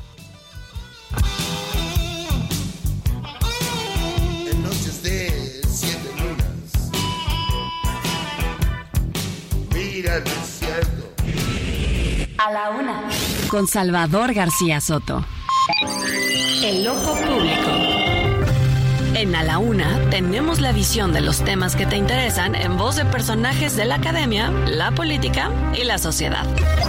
Hoy escuchamos a Melisa Moreno. En Melisa lo explica todo. El ojo público. Salvador, buenas tardes. A través de Besudario, José Antonio Platas busca visibilizar algunas especies prioritarias y representativas de la riqueza biológica de México. Para ello, el artista plástico seleccionó 25 especies con una serie de diversos criterios. Hablar de lo que es y significa la artesanía mexicana nos traslada a varios siglos de historia, de creaciones en donde la tradición, las costumbres, el mestizaje y la inagotable diversidad de culturas han dado un pulso extraordinario a la producción artística de nuestro pueblo, la cual se origina de un dinámico triángulo de interacción entre biodiversidad, hombre y sociedad. La compleja conexión entre las especies, su variabilidad genética y los ecosistemas que habitan, así como sus funciones, la composición en la que se presentan y las estructuras que conforman, dan origen a las distintas formas de vida en la Tierra. Se estima que en nuestro planeta habitan cerca de 8.7 millones de especies, pero la vida es tan vasta que únicamente conocemos el 14% de la vida terrestre y el 9% de la vida en el océano. Sin embargo, esta biodiversidad se encuentra en un declive sin precedentes a causa de múltiples factores, como el cambio del uso de suelo, malas prácticas productivas, la contaminación, la cacería y la extracción de vida silvestre.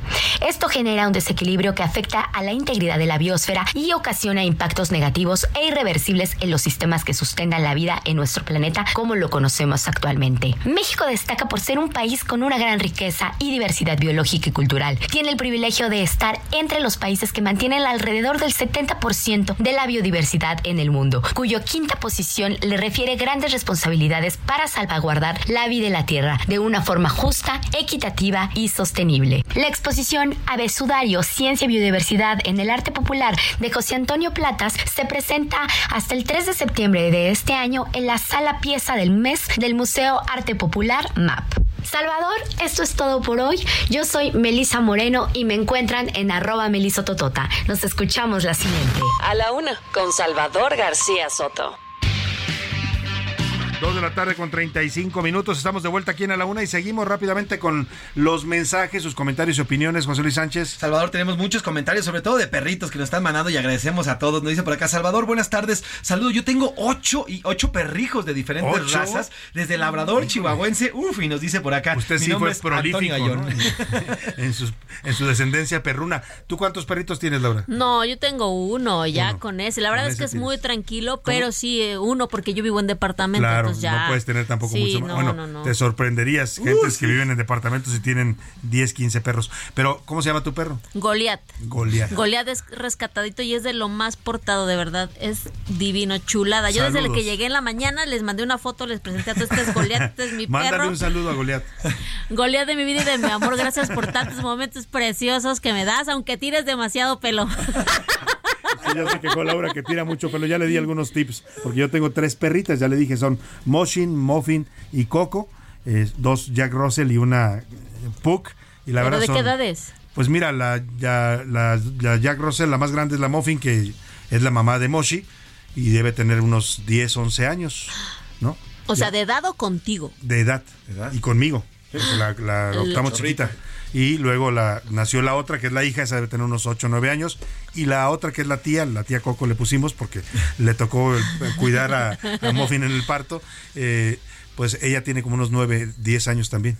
Bueno, pues miren, fíjense, hablando es- es precisamente del parecido de los perros con los seres humanos. A ver, yo decía que no hay base científica, pero José Luis me dice que sí hay estudios universitarios, ¿no? Eh, eh, eh, eh, especialistas que han analizado este fenómeno. Así es, fíjate, la Universidad de California en San Diego tiene los estudios más profundos y preparados eh, eh, por parte del doctor psiquiatra Michael Roy. Él, a través de diferentes estudios, descubrió dos cosas. La primera es que, como todo en la vida, los seres humanos escogemos con base en nuestros gustos y en lo que nos, nos aprecia. Entonces, lo mismo podemos elegir un coche, una pareja, una casa o un perro. Ahí está el primer elemento que podemos encontrar para que se parezca o se adecue a nuestras necesidades. Y el segundo, que es el más importante, es que con los perros comen o tienen los mismos hábitos que tenemos nosotros. Pero además hacemos caras, muchas caras frente a los perros. Los perros Claro, imitan. captan. Captan. las caras y las pueden imitar a su forma y con base en los músculos faciales que tienen. Claro. Y además, en estas dos partes, tanto en la biológica, que es el, el comer, que dices, sí, ¿no? que el que comer, esto de comer y las cosas que hacen, pues es- se parece a su dueño porque comen no lo mismo, pero sí en la misma medida y sí en la misma cantidad de gestos y demás. Por eso es que los perros se llegan a parecer Terminan a sus un poco dueños. pareciéndose a los dueños. Ay, ¿no? no, Dios libre a Goliat de tanto que vaya. No, No, hablamos de yo, me acordé, yo me acordé de la Mochi, yo me acordé de la Mochi que es la más pequeña y, y- y le da mucho como por sonreír. O sea, tú le ves la cara y parece que está sonriendo. Pela los dientes, pues, ¿no? Y dices, Mochi, ¿qué te pasa? ¿Por qué está tan feliz? Sí, y la verdad que sí, es eh, eh, tienen un, un sentido de percepción. No sé si a ti te pase con tu perro, Laura. José Luis no tiene, pero convive con, con perros de sus papás. Eh, el- la verdad es que te ven. Y, y sientes que te están escaneando. Ajá. Y dicen, está enojado, está, está triste, está preocupado. Eh, te analizan con su mirada, ¿no? Y llegan a saber tu estado de ánimo. Cuando te ven a veces triste o deprimido, se te acercan más. Es muy curioso el, el sentido que tienen los perros para leer a los seres humanos. no, sí, de- de- te reciben mejor que la propia familia. Ya de eso ni hablamos. Esos son incondicionales, ¿no? Pero además son capaces de detectar, mire, lo vimos en la pandemia, el, el- el COVID, detectaban el COVID, algunos perros eh, Sí. los pusieron a prueba y detectaban Oye, COVID. lo bonito fue que ellos no se contagiaban, ¿no? Eso es bonito, sí, imagínate. claro. Sí, bueno, sí. pero bueno, vamos, vamos a ver qué dice la comunidad Twitter en arroba ese García Soto, Laura. Salvador, hicimos tres preguntas. Comenzamos justamente con el Día Mundial del Perro. Para usted, ¿qué significa un perro? El 47%, Salvador.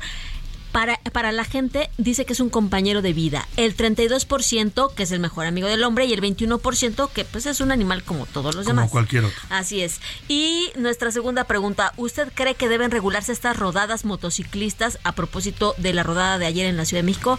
El 84% sí, porque tienen que hacerse con cuidado, el 14% que no, porque las calles son de todos, y el 2% que pues es un movimiento de moda, ¿no? Sí, la- el andar en motocicleta. Y eh, nuestra tercera pregunta, Salvador, ¿qué opinas sobre la medida del gobernador Greg Abbott, que ha implementado las medidas contra migrantes, como arrojar boyas con púas y ordenar empujar a migrantes al río sin importar que sean niños, mujeres o embarazadas? El 25% lo considera que está bien, pues es su estado y el gobierno. 25% el dice que está bien. 25%. El 43% que está mal porque se atenta contra la vida y los derechos Claro. humanos y el 32% que los migrantes son humanos. Sí, ¿no? Y no, que, pues, que todos somos migrantes, también era el sentido de ese último mensaje. Más mensajitos, José Luis. Más mensaje por acá, nos dice Miguel Ramírez, las motociclistas se han convertido en un modo de transporte más barato, pero también en el medio que se usa más para realizar crímenes como robos, ejecuciones, por lo que deben ser regulados estrictamente y a, a priori en estos momentos, porque el Estado de México y la Ciudad de México está atiborrado de estos medios. Ese es el tema. A mí me parece una decisión muy válida de que la gente decida eh, andar en moto, ¿no? Hay que, hay que saber que es un medio de transporte eh, delicado para el ser humano porque tienes que ir bien equipado, protegido y también que deben respetar las reglas. Eso sí es un tema porque muchos de los que agarran una moto no tienen, no les dan una preparación, no les dicen cuáles son las reglas de tránsito y hay que enseñarles también a los motociclistas que son un vehículo de transporte motorizado y como tal deben respetar las mismas reglas que un automóvil, ¿no? Sí, ¿por dónde, por dónde? O sea, no te pueden rebasar así porque sí, no. te rebasan no- por todos lados. Exactamente. No Cuando te das pueden cuenta ya te apareció uno por la izquierda, por la derecha. Sí, sí, O sea, solamente ellos pueden pasarse hacia adelante en los altos. En los por carriles, ejemplo, claro. de lo contrario, no es una entre los multa. carros, claro. Y yo veo a pocos motociclistas multados, imagínate. Y la verdad es que ha estado, está muy, eh, eh, digamos, hay muchos, cada vez más motociclistas. Una, por el costo de la gasolina. Sí, que subió mucho. Ajá, do- dos, Los pues porque, ajá, exacto, los, los, Los- las entregas, ¿no? A partir de, de la pandemia, pues era la, la Creció es- forma, ¿no? mucha gente ya pide su comida, pide sus productos, todos que se lo lleven a su casa. no, Entonces- porque así nos acostumbramos ya. Entonces, y, ma- y además, pues los servicios de mensajería que como tal, pues también incrementaron, ¿no? Claro. Sí, se- es todo un fenómeno lo que está pasando con las motos y por ende necesita ser regulado también por las autoridades y ellos también deben crear una conciencia de respeto a las reglas de tránsito. José Luis, tenemos boletos, hoy nos vamos a poner regalones en este viernes. ¿Para qué vamos a regalar boletos? Vamos a tener cinco boletos dobles, Salvador, para el concierto de Tren a Marte. ¿Quién es Tren a Marte? Es un grupo de chavos, son nueve chavos, que se dedican a tocar covers de los 80s y 90s, Ah, Salvador. como el concepto 80s, de. Matute, algo Más así. o menos como Matute, exactamente. Ellos se dedican también a eso. Y bueno, pues el horario es el día de mañana, sábado 22 de julio, de a las ocho y media de la noche en. Avenida Ejército Nacional, en Antara, Polanco. Tren a Marte, cinco, cinco pases dobles tenemos para nuestro público, Salvador. Es el foro Total Play 2. Total Play 2, Son foros muy bien diseñados para que usted vaya a ver un buen espectáculo.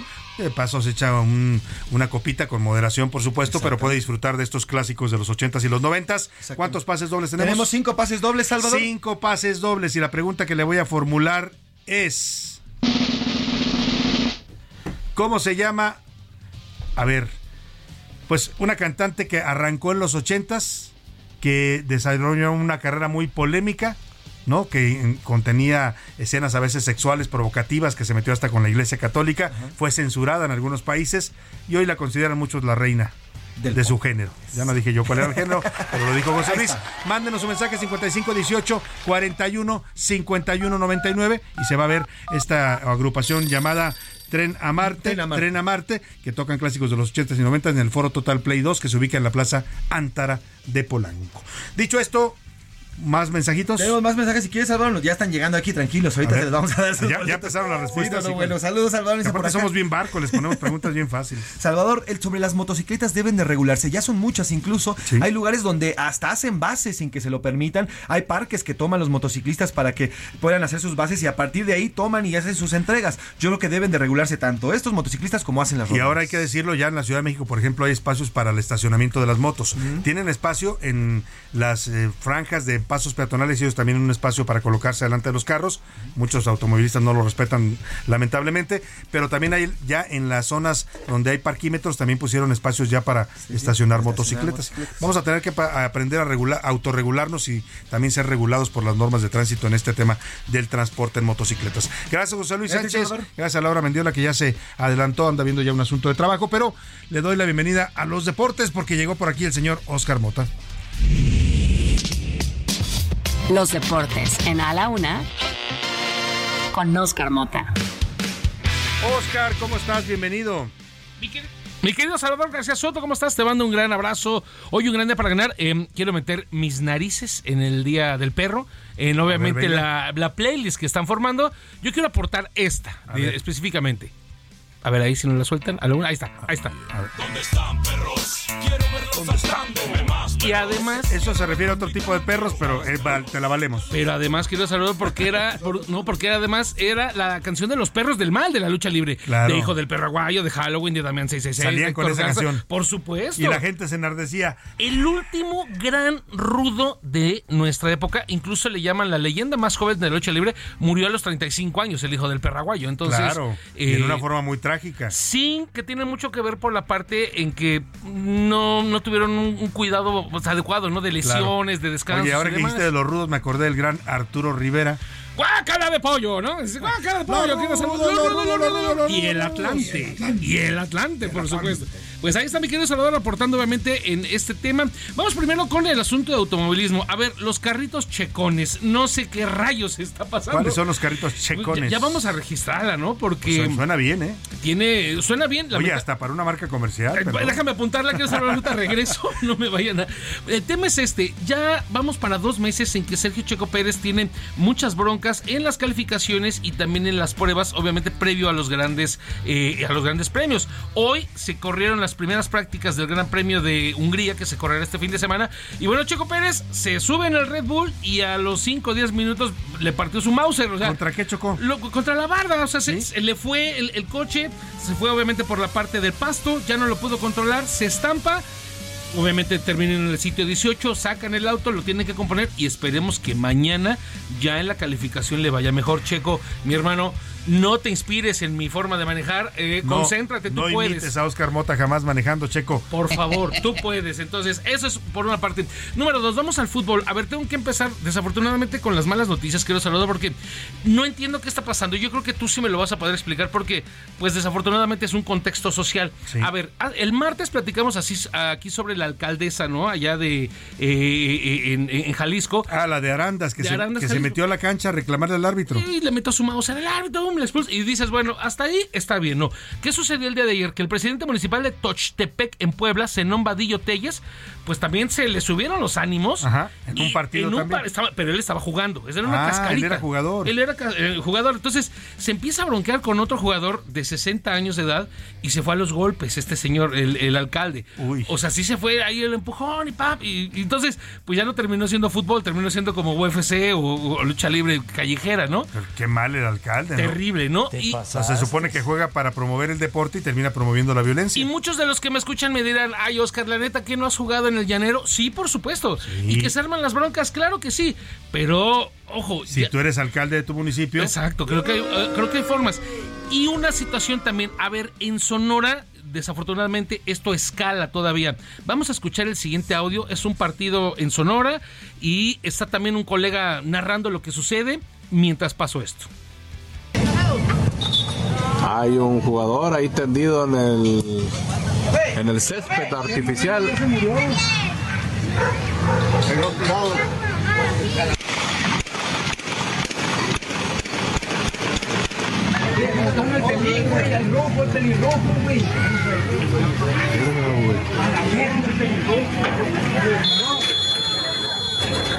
Verga, güey. Ya se acaba este partido, señores. Desgraciadamente acaba de ocurrir pues un asesinato aquí a las orillas de, de la cancha donde estábamos transmitiendo. Ah, caray, ¿mataron a alguien? Queda así como quedó. 3 a 1 el marcador, señores. Ya nos vamos. Es- a- a ver, o sea, no, no quiero bromear, por supuesto, con el hecho, pero, no, no. pero pues el profesionalismo de mi colega, porque pues está él narrando el partido, eran pues obviamente unas canchas, eh, había va- varias canchas, ¿no? Un, Canchas un municipales, digamos, un ¿no? complejo de varias canchas, y entonces él está narrando un partido y en la parte de atrás hay una balacera donde asesinan a un entrenador, pues de algún equipo que estaba participando, Ah, caray. y entonces el narrador dice, pues tenemos que cortarle la transmisión, desafortunadamente hubo un asesinato, pero el partido quedó 3 a 1. Entonces, bueno, El profesionalismo. Gracias todo, por ¿no? darnos del marcador y todo, pero, pero qué, qué feo, qué desafortunado, querido Salvador, que como siempre has dicho Sí. muchas veces, ¿no? Pues que la violencia Nos pues ya está invadiendo. en cualquier lado. Por todos lados está apareciendo la violencia mientras eh, las autoridades no controlen la violencia del narcotráfico. Esta violencia, haga de cuenta usted que es como un cáncer.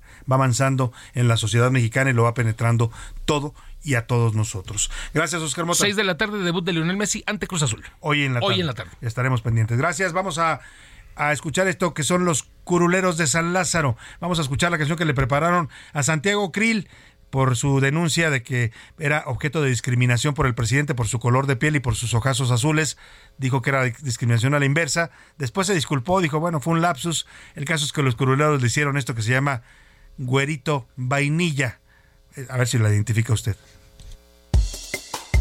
Les contaré una historia, ojalá no los haga llorar, que trata de un maltrato, de un problema racial. Según cuenta la gente, alguien lo comenzó a molestar, por rico y por güerito, que ataque criminal. Güerito vainilla Dígame que fue bromita, güerito vainilla. No sabía que eso existía. Y mientras sufres te voy a explicar que el racismo es de allá para acá. Que si la nota la quieres dar, piensa mi amigo antes de hablar. Y esa carta la utilizas, no más vas a causar risa. Güerito vainilla ya mejor nadita digas, güerito vainilla, mejor de unas groserías y ya verás, y ya verás. Bueno, ahí están los curulos de San Lázaro, Pepe Navarro y Pepe Velarde y el güerito vainilla con dedicatoria a Santiago Krill Miranda. Vámonos rápidamente a la Barbimanía. Se estrena el día de hoy, bueno, ayer se estrenó, fue el estreno oficial de la película de Barbie aquí en las salas de la Ciudad de México. Y José Luis, ya está, no solo se agotaron los boletos, hay un fenómeno de taquilla también ya. Todo un fenómeno Salvador ayer, pero también hubo problemas en los cines Salvador porque se agotó toda la mercancía, ya les decía ayer. Y bueno, pues la gente quería un vaso, una palomera, quería algo rosa de Barbie. Cualquier cosa de Barbie. Cualquier cosa de Barbie. Bueno, pues ayer se rompió un récord, 22 millones de dólares lo que recaudó esta película. Escuchemos esto sobre la Barbie manía.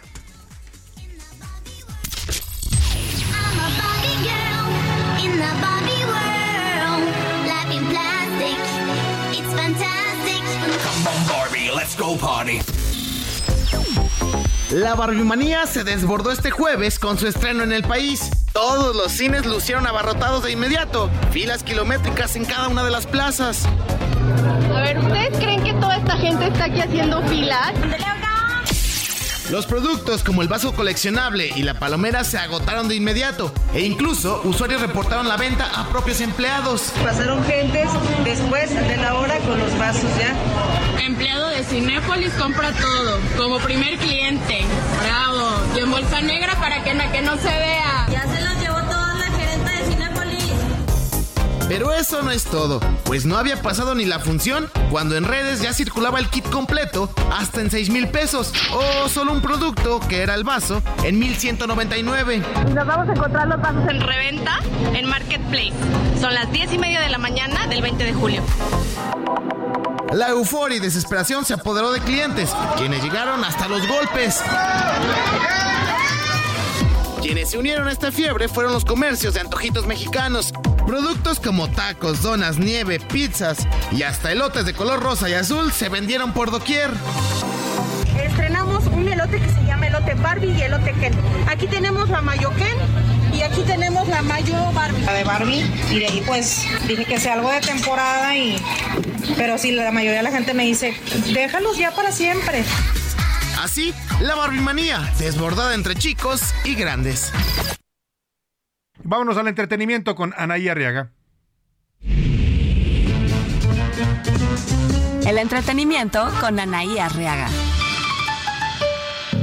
Anaí Arriaga, Anaí Arriaga, por fin es viernes. Definitivo, mi querido Salvador, la mejor noticia de todas es que por fin es viernes y nada va a superar eso y estamos a unos minutos de inaugurar formalmente nuestro fin de semana. Oigan, les tengo una triste noticia. Falleció el cantante Tony Bennett, es conocido por interpretar el tema como I Love My Heart in San Francisco. Estaba a dos semanas de celebrar su próximo cumpleaños, así que este hombre deja nuestro plano terrenal, pero trasciende y se gradúa con honores. Sin duda alguna, trasciende el gran Tony Bennett y su legado musical. Nos despedimos de usted. A nombre de todo este equipo le quiero decir gracias por acompañarnos hoy y toda la semana. Lo dejo con Adriana Delgado y el dedo en la llaga. Y ya lo sabe, todos aquí lo esperamos el lunes a la una. Que tenga un excelente fin de semana. Descanse. Aquí nos encontramos el lunes. Por hoy termina a la una con Salvador García Soto. El espacio que te escucha, acompaña e informa. A la una con Salvador García Soto.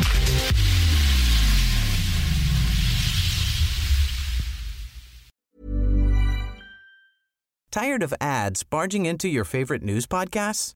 Good news. Ad-free listening is available on Amazon Music for all the music plus top podcasts included with your Prime membership. Stay up to date on everything newsworthy by downloading the Amazon Music app for free or go to amazon.com slash news ad free. That's amazon.com slash news ad free to catch up on the latest episodes without the ads.